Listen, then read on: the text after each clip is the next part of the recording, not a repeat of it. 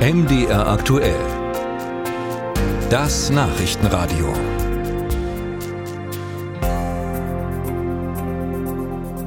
Liebe Studierende da draußen, die uns heute Morgen ebenfalls zuhören, möglicherweise, wir wissen, dass das Leben in Saus und Braus vermutlich noch nicht äh, das eure ist.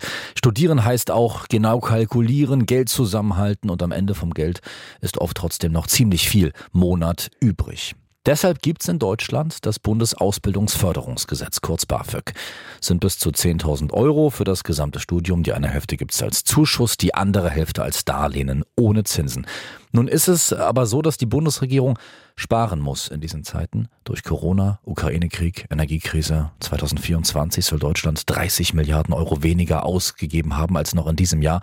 Und das macht auch was mit dem BAföG. Nils Buhler. Paul Steinbrecher ist schockiert von den Sparplänen der Bundesregierung. Schon jetzt hätten viele seiner Kommilitoninnen und Kommilitonen Angst vor der nächsten Nebenkostenabrechnung, sagt der Sprecher der Konferenz sächsischer Studierendenschaften. Also es ist ja eigentlich relativ unstrittig, dass es eine dringende Erhöhung im BAföG braucht.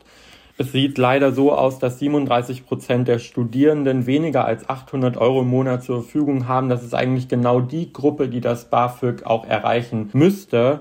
Und genau diese Gruppe erreicht das BAföG scheinbar nicht mehr. Deswegen braucht es hier dringend eine Strukturreform und eben mit der aktuellen Kürzung wird quasi genau dieser Strukturreform schon mal eigentlich vorab widersprochen. Etwa 1,4 Milliarden Euro sollen 2024 in das BAföG für Studentinnen und Studenten fließen. In diesem Jahr waren es noch 1,8 Milliarden.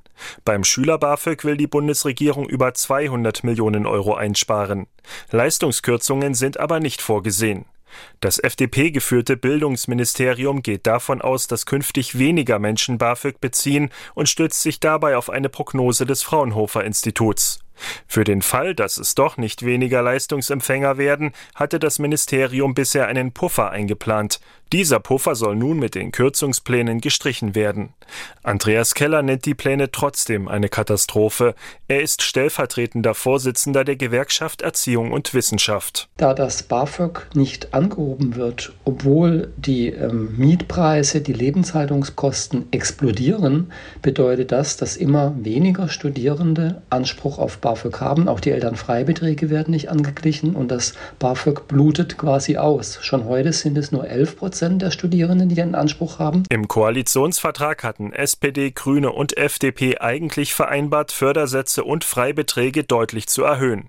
Dazu sagt Ria Schröder, bildungspolitische Sprecherin der FDP im Bundestag. Wir haben ja eine Reform auch schon mit einer starken Erhöhung auch der Bedarfssätze hinter uns gebracht, was, glaube ich, auch dazu geführt hat, dass die Inflation besser ausgeglichen wurde. Wir haben auch uns vorgenommen, regelmäßige Anpassungen auch bei den Bedarfssätzen zu machen. Das müssen wir aber natürlich im Rahmen der bestehenden Haushaltsmittel machen. Der Förderungshöchstbetrag war im vergangenen Jahr von 861 auf 934 Euro erhöht worden.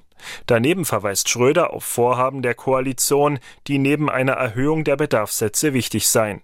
So sollen Leistungsnachweise für BAföG künftig leichter erbracht werden können und die Zeit für den BAföG-Bezug soll an eine längere Studiendauer besser angepasst werden.